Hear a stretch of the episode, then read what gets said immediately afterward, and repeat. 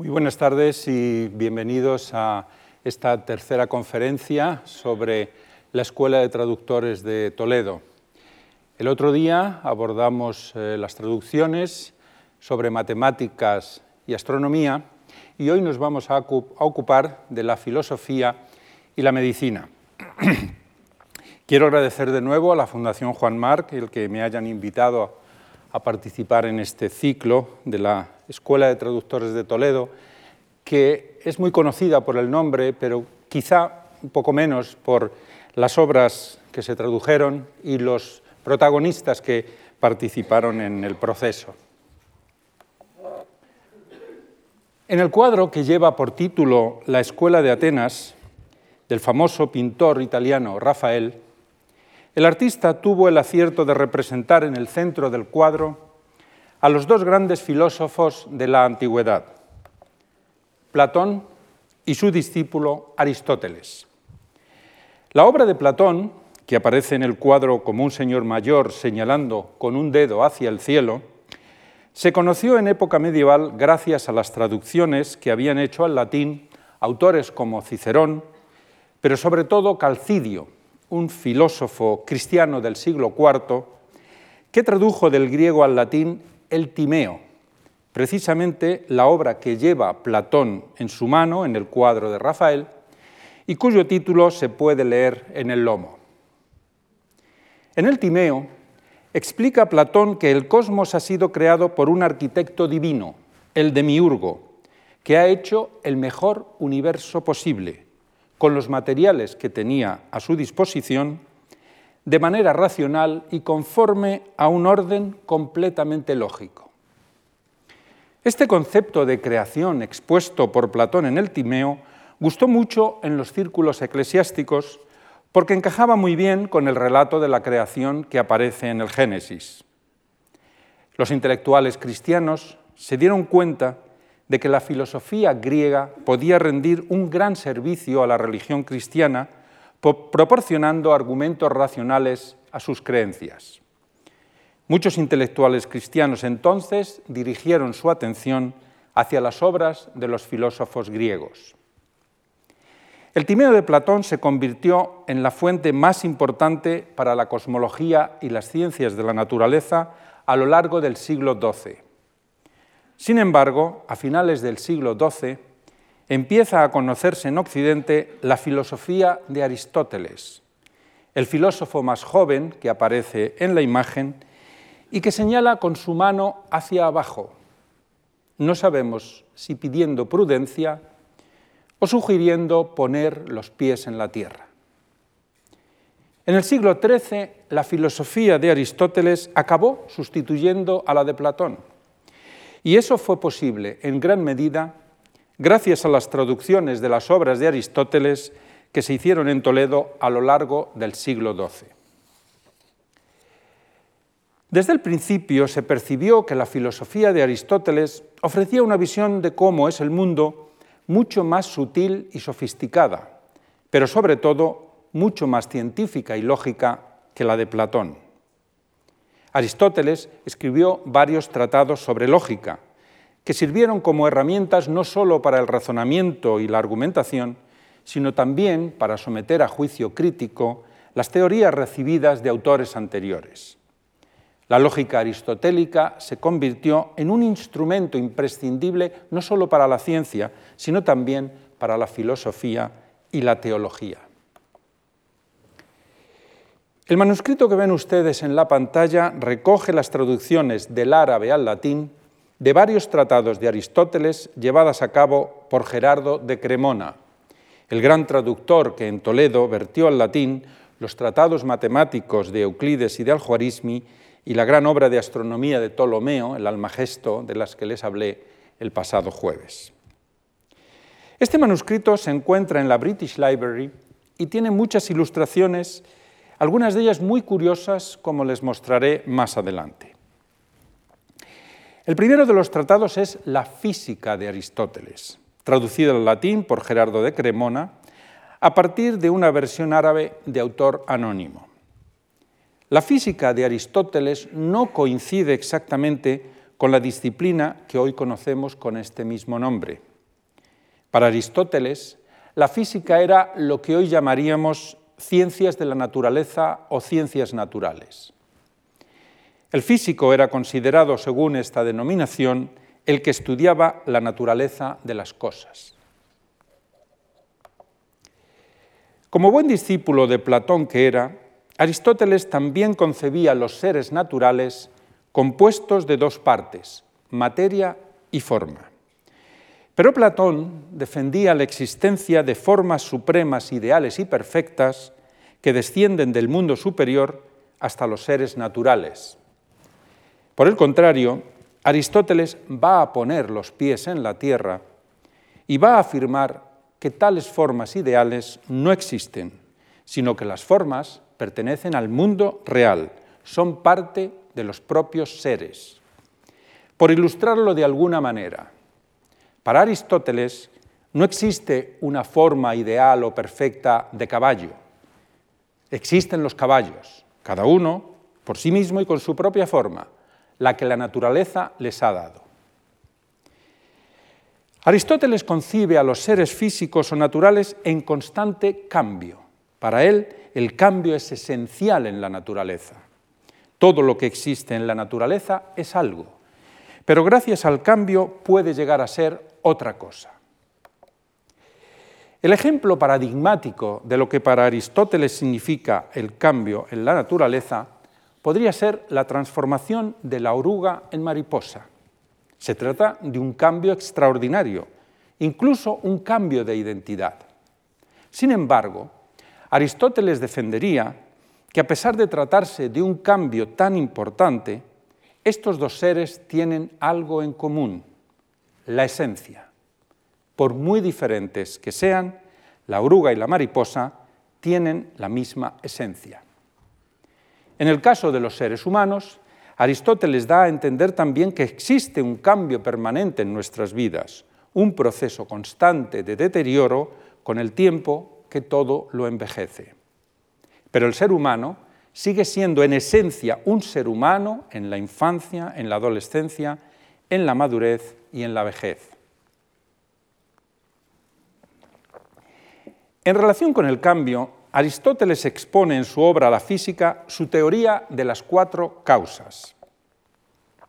Para entender un cambio o la creación de un objeto artificial, hay que entender sus causas, es decir, las condiciones o factores que explican dicho cambio. Las causas, según Aristóteles, son cuatro. Uno, causa material, que es la materia con la que se hace una cosa. Dos, causa formal, que es la forma de una cosa. Tres, la causa eficiente, que es el agente que produce el cambio o transformación. Y cuatro, causa final, el propósito o fin para el que se hace una cosa determinada. Aristóteles ejemplifica esta idea con una estatua.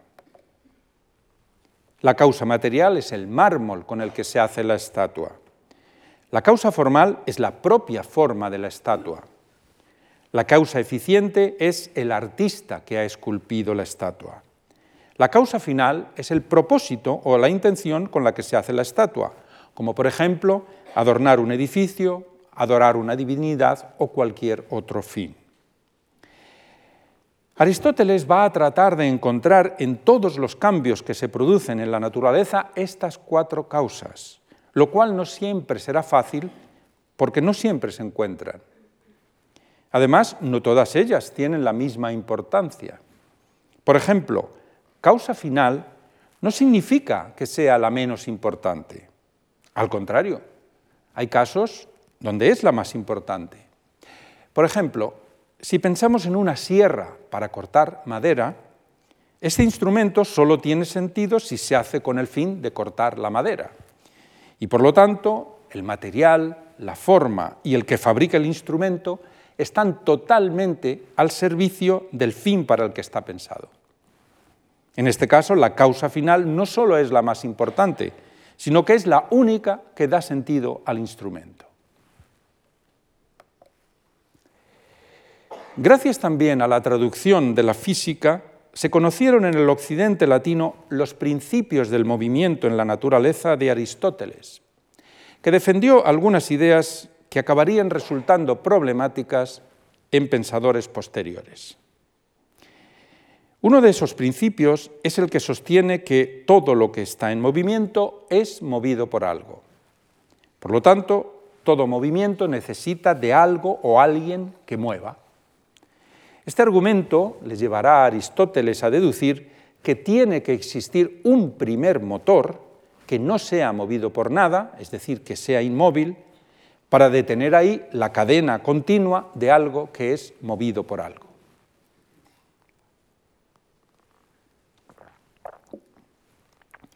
Otro principio es que lo que mueve y es movido tienen que estar siempre en contacto.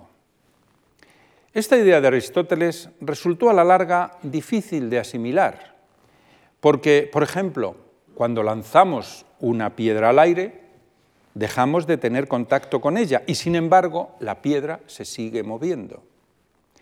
Aristóteles explicaba que en este caso lo que ocurre es que actuamos no solo sobre la piedra, sino también sobre el aire que la rodea y que damos al aire un poder para mover la piedra. Ese poder se va transmitiendo de parte a parte del aire, de manera que la piedra siempre está en contacto con el aire que la mantiene en movimiento. Y a su vez ese aire está en contacto permanente con el que lanzó la piedra, porque el vacío no existe, según Aristóteles. Las ideas de Aristóteles sobre el movimiento acabarían siendo cuestionadas muy fuertemente en la Edad Moderna, cuando se descubrieron las nuevas leyes de la dinámica y el movimiento, gracias a los trabajos de autores como Galileo Galilei, que atacaría fuertemente estos principios aristotélicos en sus obras. Además de traducir la física de Aristóteles, Gerardo de Cremona tradujo también del árabe al latín su tratado sobre el cielo o acerca del cielo con el título en latín De Caelo et Mundo o De Celi et Mundo. Esta traducción se encuentra en el mismo manuscrito que la anterior y aquí pueden ver la primera página. Es interesante destacar un detalle de la página y es la imagen que la ilustra. Si la observamos más de, cerca, veremos que se trata de la imagen de Dios o de Cristo sosteniendo o moviendo el universo con la Tierra en el centro y las órbitas de los planetas girando a su alrededor, tal como les mostré en mi pasada conferencia. Es decir, el primer motor del que hablaba Aristóteles aquí aparece con la figura de Dios. El ilustrador de este manuscrito ha querido así cristianizar a Aristóteles, adaptarlo a la doctrina cristiana y hacerlo más entendible para un público cristiano. La traducción del Tratado sobre el Cielo nos enseña que para Aristóteles existían dos ámbitos radicalmente diferentes en el universo. El mundo superior, supralunar, que es el mundo de los astros, comienza a partir de la órbita de la Luna hacia arriba, y el mundo inferior, sublunar, que identifica con las esferas de los elementos, va desde la órbita de la Luna hacia abajo hasta llegar a la Tierra. Veamos primero el mundo superior. Aristóteles llama la atención sobre el hecho de que el movimiento de los astros siempre es circular y por lo tanto continuo y eterno. Un círculo no tiene ni principio ni fin y según él era la representación por excelencia de la eternidad y de la perfección. El universo es, para Aristóteles, perfecto en su conjunto no ha sido ni engendrado ni puede ser destruido, es uno y eterno, sin principio ni fin. La idea aristotélica de la eternidad del universo resultará problemática en la Edad Media porque chocaba fuertemente con la creencia de que el mundo ha sido creado por Dios, una idea que tienen en común las tres grandes religiones monoteístas. La idea de la eternidad del mundo será uno de los motivos por los que Aristóteles fue prohibido en la Universidad de París en el siglo XIII.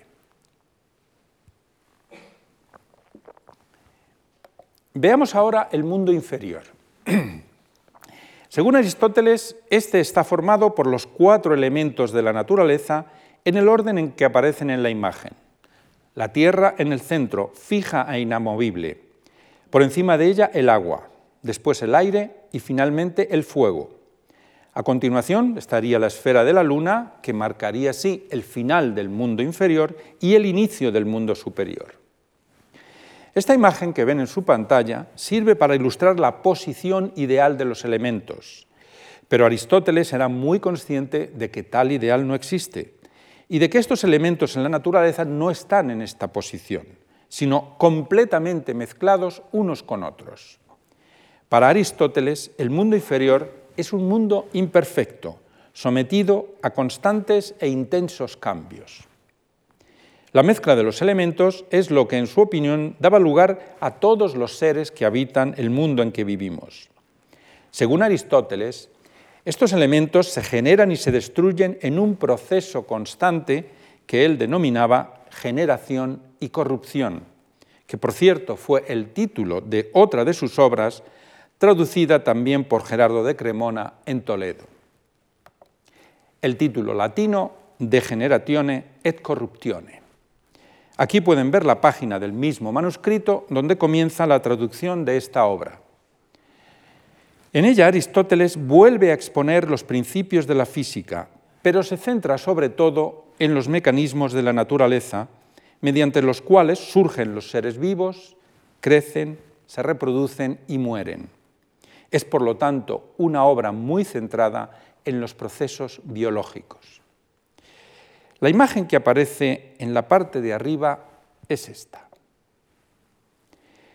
Para ilustrar el contenido de este tratado, el iluminador del manuscrito ha decidido pintar una escena alusiva a la generación de los seres humanos. Aquí vemos una pareja en la cama, debajo hay un bebé en su cuna, mientras una mujer con aspecto de señora mayor, quizá su abuela, su cuidadora, lo está meciendo. Me parece una escena entrañable para hablar de la vida y del paso del tiempo. Pero Aristóteles estaba interesado en todos los aspectos de la naturaleza y por esta razón para él no pasó desapercibido el mundo de los animales. Sobre este asunto, el filósofo griego escribió varios tratados, como Historia de los animales, Partes de los animales y de la generación de los animales. Todos estos tratados fueron traducidos del árabe al latín en su conjunto y se les dio el título de De Animalibus, sobre los animales. En este caso el traductor fue Miguel Escoto, el otro gran representante de las traducciones científicas que se hicieron en Toledo en el siglo XII. Uno de los manuscritos donde se encuentra dicha traducción está en la Biblioteca Vaticana y aquí pueden ver la primera página. La ilustración de abajo que acompaña el inicio de la traducción, vista de cerca, representa a varios animales que acuden a rendir pleitesía al león, considerado como el rey de todos ellos. En sus tratados sobre los animales, Aristóteles defiende que los estudios de zoología pueden contribuir al conocimiento del ser humano, porque según él hay mucha similitud entre la naturaleza del ser humano y la naturaleza de los animales. Una idea que se aplicó también al mundo de la medicina y concretamente a la anatomía, con aciertos y errores, como pueden ustedes imaginar. Aristóteles se planteó algunas cuestiones biológicas, como por qué los animales terrestres tienen pulmones y los peces no. La respuesta, según él, es que la función de los pulmones consiste en enfriar el cuerpo de los animales a través del aire. Los peces no necesitan pulmones porque el agua se encarga ya de esta función de refrigerar el cuerpo. Esta y otras cuestiones similares fueron abordadas en sus obras sobre los animales. A pesar de las dificultades que planteaban los tratados sobre la naturaleza de Aristóteles y sobre todo sus leyes sobre el movimiento, su pensamiento pesó muchísimo en la época medieval. Y aunque hubo intentos de refinar sus ideas e incluso de modificarlas, lo cierto es que los fundamentos de Aristóteles nunca fueron abandonados en la Edad Media, ni siquiera en la metodología científica. Habrá que esperar hasta la Edad Moderna para que las ideas de Aristóteles fueran sometidas a un severo juicio crítico.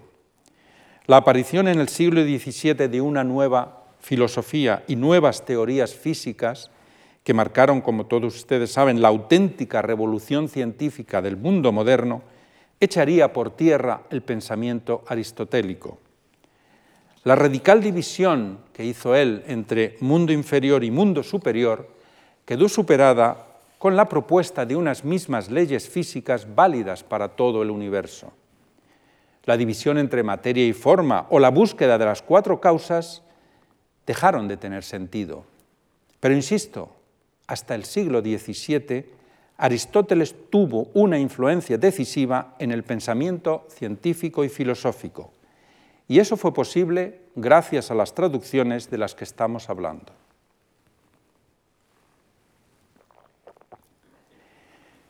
Uno de los textos fundamentales de la filosofía aristotélica fue su tratado sobre el alma.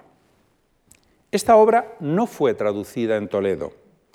Y la razón es que los traductores que se interesaron por el alma prefirieron optar por obras escritas sobre este asunto por filósofos musulmanes de tradición aristotélica.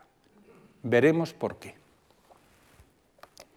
Entre ellos, los dos más importantes, traducidos en Toledo, sin duda fueron Avicena y Averroes. Aquí los pueden ver en sendas estatuas. La de Avicena está en Hamedán, al oeste de Irán, y la de Averroes, quizá ustedes la conozcan, porque está en Córdoba, lugar donde nació. El tratado sobre el alma que escribió el filósofo persa Avicena fue traducido del árabe al latín en Toledo por un cristiano, Domingo Gundisalvo, y un judío, Abraham ibn Daud, llamado Abendeut en los textos latinos. Domingo Gundisalvo fue uno de los pensadores cristianos más importantes de su tiempo traductor en Toledo de obras de filosofía y ciencia. También escribió textos originales de filosofía y teología. El otro traductor, Abraham ibn Daud o Aben Deud, fue uno de los primeros filósofos aristotélicos judíos que además de colaborar con Domingo Gundisalvo en la traducción de esta obra de Avicena, también escribió tratados de filosofía en los que puso en relación el pensamiento religioso judío con las ideas de Aristóteles. Aquí pueden ver la primera página de la traducción del Tratado de Avicena sobre el alma. Al inicio de esta traducción aparece una dedicatoria nada más y nada menos que al arzobispo de Toledo, Juan. Si ampliamos un poco la imagen, podemos leer algunos de sus párrafos más significativos traducidos al castellano. Al reverendísimo arzobispo de la sede toledana y primado de las Españas, Juan, el filósofo israelita Abendeut le da las gracias y reconoce la deuda contraída con él. Intentando llevar a efecto la orden recibida de usted, Señor, de traducir el libro del filósofo Avicena sobre el alma, me he ocupado de realizarlo. Así pues, vos seréis el primero en tenerlo, traducido del árabe primero por mí trasladando cada palabra a la lengua vernácula y después por el arcediano Domingo pasándolas al latín. En primer lugar, este texto nos informa de que la traducción de la obra de Avicena fue encargada por el propio arzobispo de Toledo, con el que Ibn Daud tenía una deuda anterior que no sabemos cuál sería. Pero además, la dedicatoria nos explica el protocolo utilizado en Toledo en las traducciones, un mozárabe, o un judío en este caso, que sabía árabe pero que no sabía latín, pasaba las palabras del original árabe a la lengua vernácula, probablemente el romance castellano. Y un clérigo que sabía bien latín pero no sabía árabe, las pasaba del romance castellano al latín. ¿Cuál era el interés del Tratado de Avicena sobre el alma para que el arzobispo de Toledo encargara su traducción y se vieran implicados en ella un judío y un cristiano manejando tres lenguas, el árabe, el castellano y el latín. Avicena basó su tratado sobre el alma en las teorías de Aristóteles sobre este mismo asunto. El filósofo griego se planteó qué era el alma y llegó a la conclusión de que el alma es la vida, o mejor dicho, la esencia de la vida. Estar vivo es tener alma. Por lo tanto, según Aristóteles, todos los seres vivos, las plantas, los animales y los seres humanos, todos tenemos alma, aunque lógicamente cada categoría de seres vivos tiene un tipo de alma diferente, según su pensamiento. Se trata de la perspectiva de un naturalista o de un biólogo, una perspectiva muy científica, por otra parte. También afirmó Aristóteles que dentro de la dualidad materia y forma, el cuerpo es la materia y el alma es la forma. Pero para él, cuerpo y alma no son dos entes separados como pensaba Platón, el que dijo que el cuerpo es la cárcel del alma, que procede del mundo divino. No. Para Aristóteles, el cuerpo y el alma son inseparables. Y el alma surge cuando surge el cuerpo, pero no existe previamente. La conclusión a la que llegó tras esta afirmación era la más evidente. El alma muere cuando muere el cuerpo. Este es básicamente el material filosófico que tuvo delante Avicena cuando decidió escribir su tratado sobre el alma. Avicena adoptó la misma postura física y natural sobre el alma de Aristóteles. Coincidió con él en que el alma no existe antes de que surja el cuerpo, sino que ambos aparecen conjuntamente. Sin embargo, Avicena introdujo cambios muy importantes con respecto a la teoría del maestro griego. En primer lugar, Avicena rompió con la dualidad materia y forma aplicadas al alma y al cuerpo, que había defendido Aristóteles. Para Avicena, el alma no es sólo la forma, sino también y sobre todo la perfección. Y como perfección, admite que el alma puede existir fuera del cuerpo, una diferencia importante. Pero además, explicó Avicena que el alma es lo que nos hace ser lo que somos, nuestra propia esencia. Para ilustrar esta idea, Avicena ponía el siguiente ejemplo. Si los seres humanos no tuviéramos ni brazos, ni piernas, ni ojos, ni nada, y no sintiéramos nada físico en nuestro propio cuerpo, aún así tendríamos algo propio y solamente nuestro. Ese algo sería el alma, nuestro yo más personal e íntimo. Es decir, para Avicena el alma puede existir separada del cuerpo y es nuestro yo más personal, el que vamos modulando a lo largo de nuestra vida. La conclusión a la que llegó Avicena será radicalmente diferente de la de Aristóteles. Para Avicena, cuando el cuerpo muere, el alma personal e individual de cada ser humano sigue viva eternamente. Es decir, Avicena presenta una visión sobre el alma muy religiosa y muy en consonancia con la teología cristiana. Además, su idea de que el alma se va forjando a lo largo de la vida de una persona, con sus aciertos y con sus errores, refuerza la creencia cristiana de que tras la muerte el alma recibirá una recompensa si las acciones han sido buenas y un castigo si han sido malas. Es decir, el pensamiento avicénico sobre el alma es un excelente argumento en favor del dogma cristiano de la retribución en la otra vida. No es difícil deducir por qué el arzobispo de Toledo se interesó por esta obra y encargó que fuera traducida. Debió de pensar algo así como, los filósofos griegos son muy útiles para el cristianismo, pero los filósofos musulmanes como Avicena lo son aún más, porque están más cercanos a nuestras creencias.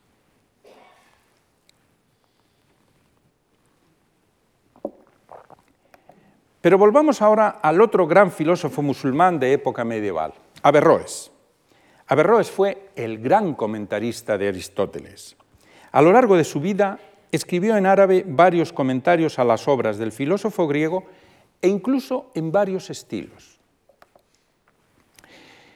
Epítomes, compendios o comentarios menores escritos en su juventud.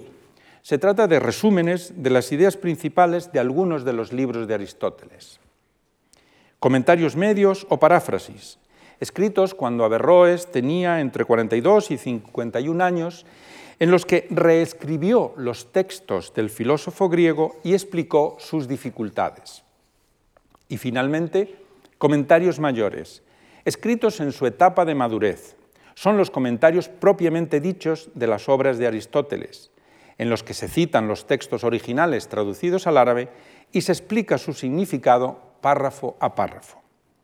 Estos comentarios los hace Averroes a las obras más importantes de Aristóteles, como la física, sobre el cielo, sobre el alma y la metafísica. Es decir, Averroes se pasó toda su vida comentando a Aristóteles. Es verdad que también escribió obras originales, tanto de filosofía como de medicina. Varios de los comentarios de Averroes a las obras de Aristóteles fueron traducidos en Toledo al latín por Miguel Escoto, del que hablé anteriormente a propósito de la traducción de los libros de los animales de Aristóteles. Uno de los comentarios de Averroes más importantes es el comentario mayor sobre el alma. La importancia de esta traducción es muy grande porque no se ha conservado la obra original de Averroes en árabe y solo la hemos podido conocer porque antes de desaparecer había sido traducida al latín, también al hebreo. Es decir, sin estas traducciones, hoy no conoceríamos esta obra de Averroes. Este hecho nos demuestra la grandísima importancia de las traducciones, no sólo como método de transmisión del conocimiento, sino también en algunos casos como método de preservación del conocimiento. La imagen que ven es de uno de los manuscritos que conservan esta traducción, y podrán observar que hay unas letras más grandes y separadas y otras más pequeñas y más juntas. Estas letras más grandes y separadas y otras más pequeñas debajo y por aquí. Las más grandes corresponden al texto de Aristóteles, aquí y aquí. Y las más pequeñas son del comentario de Averroes. Es decir, que desde un punto de vista tipográfico, el copista ha querido distinguir lo que escribió cada uno de los autores. Ya hemos visto lo que opinaba Aristóteles sobre el alma y lo que opinaba el filósofo musulmán Avicena. Veamos brevemente lo que opinaba Averroes. El comentario de Averroes al tratado sobre el alma se caracteriza porque es más fiel al original de Aristóteles de lo que lo fue la obra de Avicena. Se ha dicho muchas veces que Avicena ofrece una visión sobre el alma más platónica que aristotélica, y es verdad. Con Averroes, sin embargo, se recupera el, Aristóteles más original. Esto no quiere decir que Averroes siga fielmente al filósofo griego, porque se va a distanciar de él a la hora de defender la inmortalidad del alma. Para ello, el filósofo de Córdoba argumenta que existen en el alma dos tipos de conocimiento. Un conocimiento individual, personal, que el ser humano va adquiriendo a lo largo de su vida, y un conocimiento colectivo que existe a nivel de la especie humana. Este segundo conocimiento no quiere decir que todos los seres humanos conozcamos lo mismo, sino que tenemos unos conocimientos comunes como especie humana. Averroes llega a la conclusión de que cuando el ser humano muere, también muere con él su conocimiento individual. Sin embargo, el segundo conocimiento, el que tenemos en común con todos los seres humanos, ese es eterno e inmortal. Averroes concluye que después de la muerte, la parte del alma humana que es inmortal y que él identifica con el conocimiento colectivo se integra dentro de un alma colectiva. Por lo tanto, para él existe la inmortalidad del alma, pero no de forma individual, sino colectiva. Un alma común para todos los seres humanos después de la muerte. La traducción del comentario mayor sobre el alma de Averroes fue la obra de este filósofo musulmán que más influencia tuvo en el occidente medieval. Las traducciones de los demás comentarios suyos también tuvieron una influencia muy notable, hasta el punto de que el aristotelismo se llegó a identificar con el pensamiento de Averroes, con lo que se llamó averroísmo. La razón principal de una aceptación tan significativa se debe a que Averroes ofrecía una visión de la filosofía de Aristóteles más religiosa y más en consonancia con el pensamiento cristiano. Sin embargo, Averroes defendió ideas que fueron aceptadas por algunos teólogos cristianos, pero rechazadas por otros. Una de ellas es la eternidad del mundo, que Averroes defiende siguiendo a Aristóteles. Y la otra es la inmortalidad colectiva del alma humana que acabamos de ver. Siger de Brabant, o Sigerio de Brabante, filósofo y profesor de la Universidad de París, un aristotélico radical, fue uno de los mayores seguidores de Averroes, cuyas obras conoció gracias a las traducciones de Miguel Escoto. Siger de Brabant se sintió muy seducido desde el principio por la idea de la eternidad del mundo y por el planteamiento de Averroes de que al morir todos los seres humanos nos integramos en una única alma colectiva. Tomás de Aquino, sin embargo, escribió una obra titulada Sobre la unidad del intelecto contra los averroístas, dirigida expresamente contra Siger de Brabant, pero indirectamente contra Averroes, porque sus ideas ponían en peligro tanto la creencia en la creación del mundo como en la inmortalidad personal del alma humana. Al final, Siger de Brabant tuvo que rectificar y admitir que, aunque sus conclusiones eran inevitables y necesarias, no significaba que fueran ciertas. No se sabe hasta qué punto fue sincero al defender esta nueva postura. De lo que no hay ninguna duda es de que las traducciones de los comentarios de Averroes que hizo en Toledo Miguel Escoto tuvieron un impacto tremendo en el pensamiento cristiano medieval, que en gran medida se va a dividir entre averroístas y antiaverroístas. Una división que implicaba en cierta medida posicionarse a favor o en contra de Aristóteles.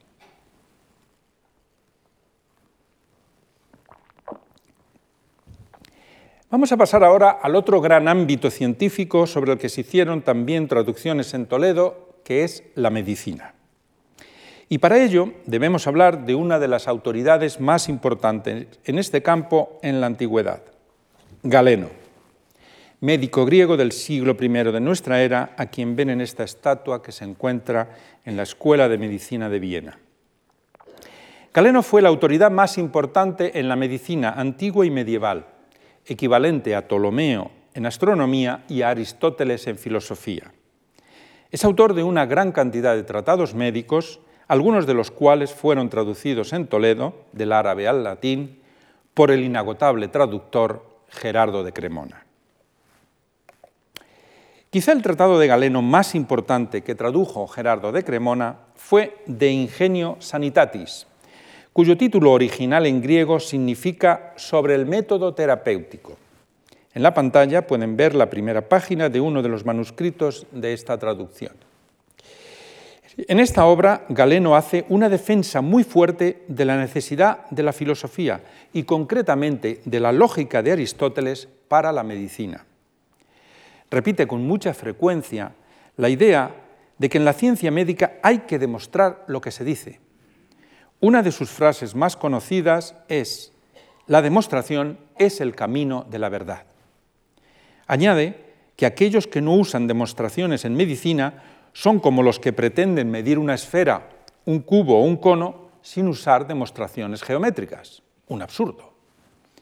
Por lo tanto, para Galeno, el método terapéutico tenía que ser demostrado con el mismo rigor que se empleaba en la aritmética o en la geometría. Galeno está planteando la medicina como una verdadera ciencia. Pero también para Galeno tenía mucha importancia la filosofía aplicada a la medicina, hasta el punto de que escribió un tratado con el título El mejor médico es también filósofo. Aquí pueden ver la primera página de una edición del texto griego de esta obra. En ella, Galeno defiende que el buen médico debe utilizar la lógica filosófica, pero también debe conocer las leyes de la naturaleza y además tener una conducta intachable. Es decir, que para él el médico debe dominar las tres partes fundamentales de la filosofía aristotélica, la lógica, la física y la ética. Galeno representa así la tradición del médico filósofo, una tradición que en la Edad Media tendría algunos de sus máximos representantes en figuras como Avicena, Averroes o Maimónides. En línea con la filosofía natural de Aristóteles, Galeno defiende la salud como la disposición o constitución natural del cuerpo. Por lo tanto, entiende que la enfermedad es todo aquello que va contra la naturaleza. También habla de la salud como el equilibrio que existe en el ser humano entre las cuatro cualidades de la materia, frío, calor, humedad y sequedad. Según la medicina antigua, todos los seres humanos tenemos por naturaleza un determinado porcentaje de estas cuatro cualidades en nuestro cuerpo. La enfermedad surge cuando se produce el desequilibrio entre estas cualidades.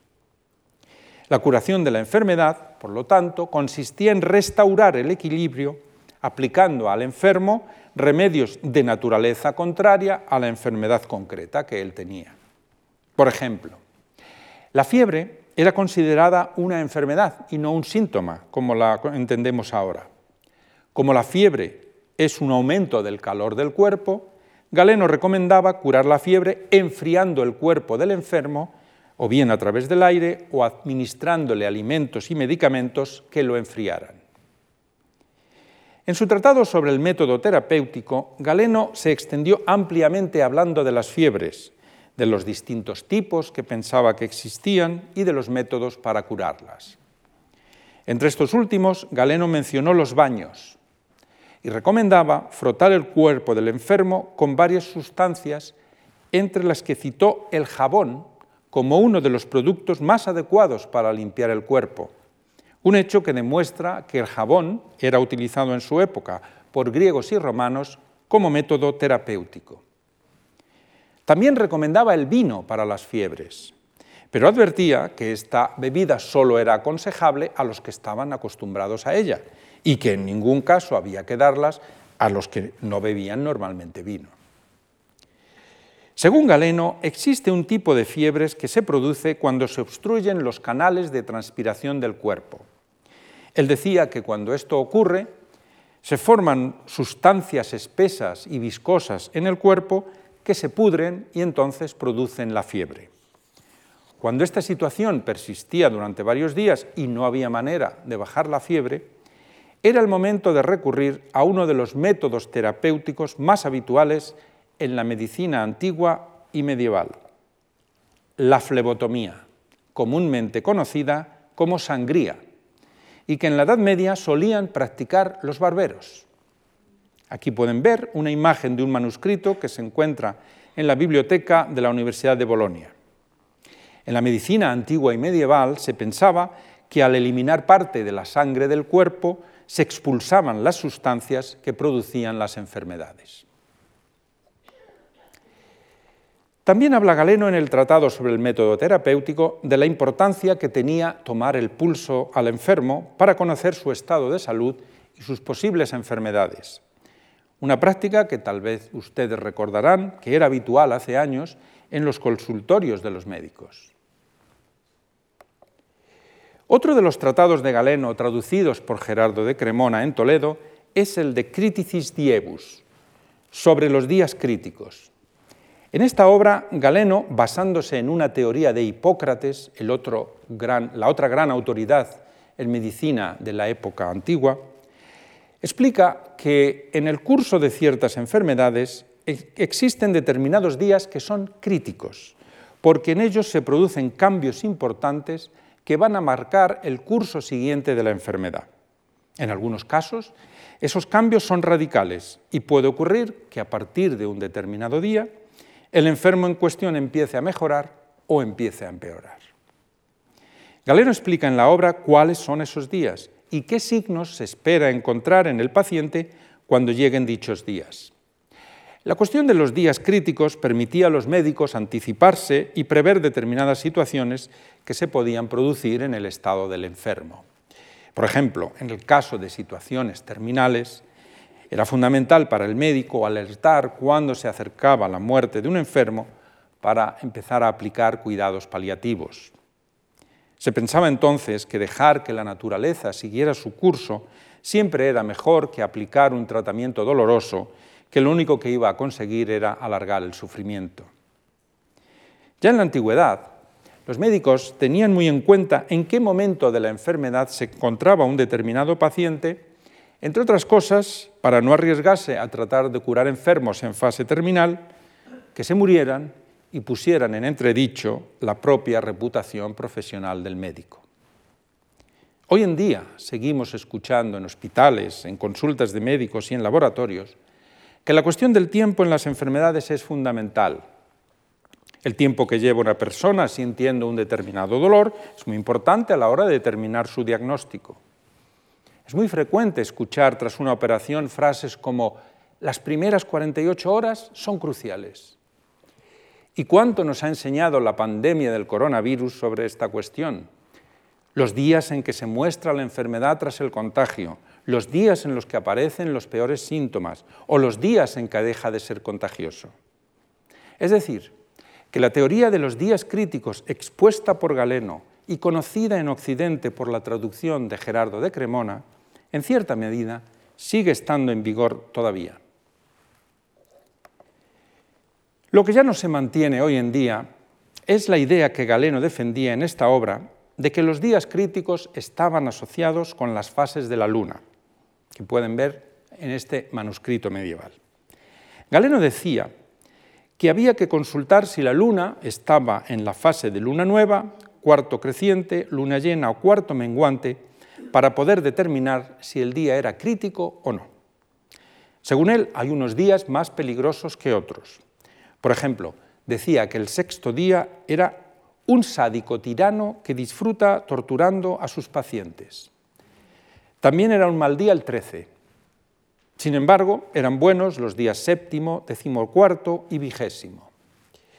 Estas ideas demuestran en las épocas antigua y medieval medicina y astrología estaban muy conectadas. Bien, estos son algunos de los tratados de medicina de Galeno más destacados que fueron traducidos en la capital del Tajo. Pero sin lugar a dudas, la obra de medicina más importante que se tradujo fue el Canon de Avicena. Y por supuesto, el responsable de tan importante traducción no podía ser otro que Gerardo de Cremona. Avicena, además de filósofo, fue un importantísimo médico persa cuya obra en árabe se conoció tanto en Occidente como en, Oriente. En este manuscrito, que se conserva en la Biblioteca Nacional de Francia, se puede ver representado a Avicena al inicio de la traducción del canon en el margen izquierdo de la página. Si lo observamos más de cerca, veremos la figura de Avicena pintado como un maestro, con un libro en la mano, vestido con ropas lujosas. Es una de las maneras habituales de representarlo. Sin embargo, si leemos las primeras palabras de la traducción, que vemos escritas en rojo en la parte de arriba de la página, leemos lo que está escrito a la izquierda de la imagen en el texto en latín y en la traducción al castellano. Leo el texto en castellano. Libro primero del canon que el príncipe Abu Ali Avicena editó sobre medicina traducido por el maestro Gerardo de Cremona en Toledo. Es decir, Gerardo de Cremona llamó a Avicena príncipe, y esta denominación no solo aparece en este manuscrito, sino que es la más habitual en las traducciones del canon. Algún autor moderno ha interpretado que la denominación de Avicena como princeps, como príncipe, es una mala traducción del original árabe que se refería a él simplemente como un gran sabio, un gran maestro o un sabio muy importante. Sea como fuere, el caso es que en algunos manuscritos de la traducción del canon de Avicena, como este que ven en la pantalla, Avicena es representado no ya como un príncipe, sino como un rey con su corona. Pero no solo en los manuscritos, también en las ediciones de esta traducción, Avicena aparece representado como un rey. Aquí lo pueden ver en la imagen de portada que acompaña a la edición que se hizo en Pavía en 1510-1512. Avicena en el centro como un rey, acompañado nada más y nada menos que por los dos grandes médicos de la antigüedad, Galeno e Hipócrates. Y en la edición del Canon de Venecia de 1520 también volvemos a encontrar a Avicena como un rey. La razón de representar a Avicena como rey lo más probable es que se deba a la autoridad tan grande que adquirió este autor como referente absoluto en la medicina medieval. Como pasó en el caso del astrónomo griego Ptolomeo, también los admiradores de Avicena quisieron rendirle homenaje convirtiéndolo en un monarca. Lo cierto es que la traducción del canon de medicina de Avicena se convirtió en el libro de referencia imprescindible para quienes se dedicaban a la medicina en el occidente latino. Se trata de una gran enciclopedia en la que Avicena recoge las ideas principales sobre la medicina en la tradición de Galeno. En este sentido, el canon representa el galenismo, es decir, la medicina heredera de Galeno que se desarrolló posteriormente con nuevas ideas. Entre las ideas del galenismo que aparecen en el canon hay que mencionar la teoría de los cuatro humores del cuerpo humano, bilis negra, flema, sangre y bilis amarilla. En la Edad Media se pensaba que cada persona tiene un determinado porcentaje en su cuerpo de cada uno de estos cuatro humores. La mayor cantidad de uno de ellos es lo que se pensaba que determinaba el temperamento o el carácter de cada persona. Tal como ven en la pantalla, si en una persona predominaba la bilis negra, su temperamento tendía a ser melancólico. Si era la flema, su temperamento era flemático. Si la sangre, entonces era sanguíneo, y si la bilis amarilla, colérico. Fíjense que hoy en día todavía decimos que una persona es flemática, o hablamos de alguien que ha sido sanguinario, un poco un recuerdo de, estos, de esta idea. En algunos manuscritos medievales incluso se hicieron dibujos representando estos cuatro temperamentos con las características físicas que se pensaba que estaban asociadas a cada uno de ellos. Estas imágenes proceden de un manuscrito alemán del siglo XV y en él aparece representado el temperamento melancólico, con la imagen de un hombre triste, el flemático, con apariencia de un hombre tranquilo, bonachón, al que le gusta comer y beber. El sanguíneo es un hombre expresivo, atento, relacionado con la música, lleva incluso una partitura en la mano, un artista podríamos decir. Y finalmente el colérico es un hombre agresivo, luchador, enérgico. En el canon de Avicena se le da mucha importancia a la fisonomía a las características físicas de una persona porque se pensaba que a través de la apariencia corporal el médico podía deducir no solo el temperamento del paciente, sino también qué enfermedades o males le podían estar ocurriendo en esos momentos. Otra de las ideas interesantes de Avicena, que se conoció en el occidente latino gracias a la traducción del canon, es la de que cada persona nace con un grado de humedad y de calor innatos que van cambiando a lo largo de la vida. A medida que van pasando los años, la humedad natural se va secando y el calor se va perdiendo. Esto explicaba, según él, que los ancianos por lo general tengan más frío que los jóvenes. En opinión de Avicena, la muerte es una consecuencia de la pérdida de la humedad y el calor innatos cuando ya no son capaces de mantener vivo al cuerpo. Es decir, para Avicena, cada persona tiene un tiempo de vida fijado y limitado de forma natural, que depende de las propias características de su naturaleza humana.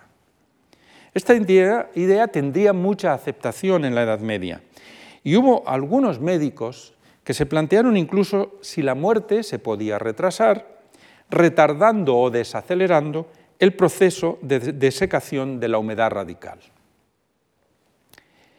Los tratados de medicina medievales solían describir los síntomas y signos que indicaban un problema de salud y explicaban qué es lo que el médico debía examinar en un paciente para encontrar las evidencias de las enfermedades.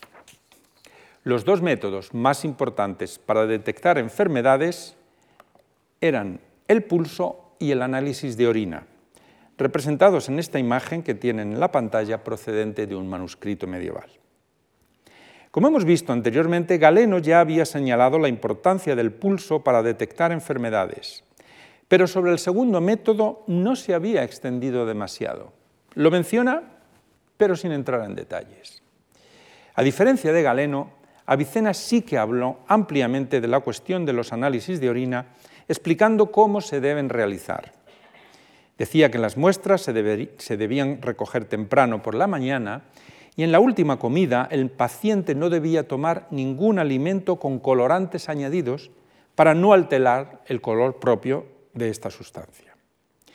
Esta se debía recoger en un recipiente de cristal transparente y no debía estar expuesta ni al sol, ni al viento, ni dejarla en lugares fríos. También explicaba que cuando se analizaran las muestras se debía observar la cantidad, el olor, el color, la textura, la claridad y los sedimentos. La costumbre de este tipo de análisis se extendió tanto en la Edad Media que era frecuente que en los municipios medievales se contratara a un médico para que inspeccionara de forma periódica la orina de todos sus habitantes y comprobar así su estado de salud. Estos acudían, cada uno con su recipiente, con sus propias muestras, para entregarlo al médico, tal como ven en esta ilustración tomada de un manuscrito precisamente del canon de Avicena, en traducción hebrea, que está en la biblioteca de la Universidad de Bolonia. Las traducciones de las obras de Galeno y del canon de Avicena que hizo Gerardo de Cremona en Toledo tendrían un enorme impacto en siglos posteriores en las grandes universidades europeas.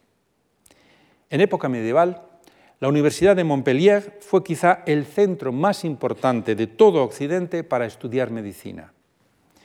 A ella llegó a finales del siglo XIII el célebre médico Arnau de Vilanova, procedente de Valencia. Allí se convirtió en un prestigioso profesor de medicina y gracias a él se introdujeron en el sistema de enseñanza de Montpellier los tratados de Galeno, entre los que estaban incluidos, por supuesto, los traducidos por Gerardo de Cremona. A partir de entonces se van a desarrollar en Montpellier nuevas ideas médicas dentro de lo que se ha llamado el nuevo galenismo, que dio lugar a nuevas prescripciones médicas basadas en Galeno, pero corroboradas entonces por los nuevos experimentos que se llevaron a cabo en esta universidad. Si en Montpellier fue Galeno el autor preferido, en la Universidad de Bolonia, en cambio, se inclinaron por la traducción del canon de Avicena.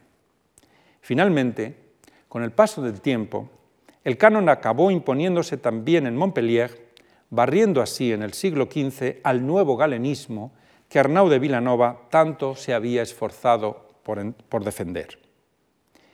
Para que estos conocimientos médicos llegaran a las universidades castellanas de Salamanca y Valladolid, habría que esperar hasta la segunda mitad del siglo XV, después de que dichos conocimientos ya hubieran triunfado siglos antes en las universidades de fuera de nuestro país, fenómeno que se ha repetido en varias ocasiones a lo largo de la historia. Bien, llegamos así al final de la conferencia de la que podemos extraer algunas conclusiones. Obras fundamentales del aristotelismo, como la física de Aristóteles y sus tratados sobre el cielo, sobre la generación y la corrupción y sobre los animales, fueron traducidos en Toledo por Gerardo de Cremona y Miguel Escoto. Estas obras contribuyeron a divulgar en Occidente las opiniones del maestro griego sobre los fenómenos de la naturaleza. En el caso de las ideas filosóficas sobre el alma, los traductores toledanos prefirieron las obras de filósofos musulmanes aristotélicos, como Avicena y Averroes, por considerarlos más cercanos a las creencias del cristianismo. Averroes, sin embargo, con su atrevida idea de la inmortalidad colectiva del alma humana, provocó un debate entre diversos pensadores cristianos que se dividieron entre averroístas y antiaverroístas, división que también suponía posicionarse en favor o en contra de Aristóteles. En medicina, la labor traductora de Gerardo de Cremona daría a conocer las obras de Galeno y el famoso Canon de Avicena, Unas y otras fueron conocidas y utilizadas en las grandes universidades europeas para enseñar la medicina. En este ciclo de conferencias sobre la llamada Escuela de Traductores de Toledo, estamos comprobando el proceso de transmisión de la ciencia y la filosofía desde el mundo clásico griego al mundo árabe y después a la Europa occidental. Y creo que una buena forma de ilustrar este proceso podría ser con este cuadro de un pintor italiano del Renacimiento, muy poco conocido, cuyo nombre es Giorgione, y el título del cuadro es Los tres filósofos. En él aparecen tres personajes, empezando por la derecha, un anciano con aspecto de hombre venerable, que tiene entre sus manos un manuscrito con imágenes de la luna y el sol. A continuación, un hombre de mediana edad, con turbante y aspecto de árabe. Y finalmente, un joven sentado en el suelo, con aspecto occidental, con una regla en la mano y de espaldas a los otros dos.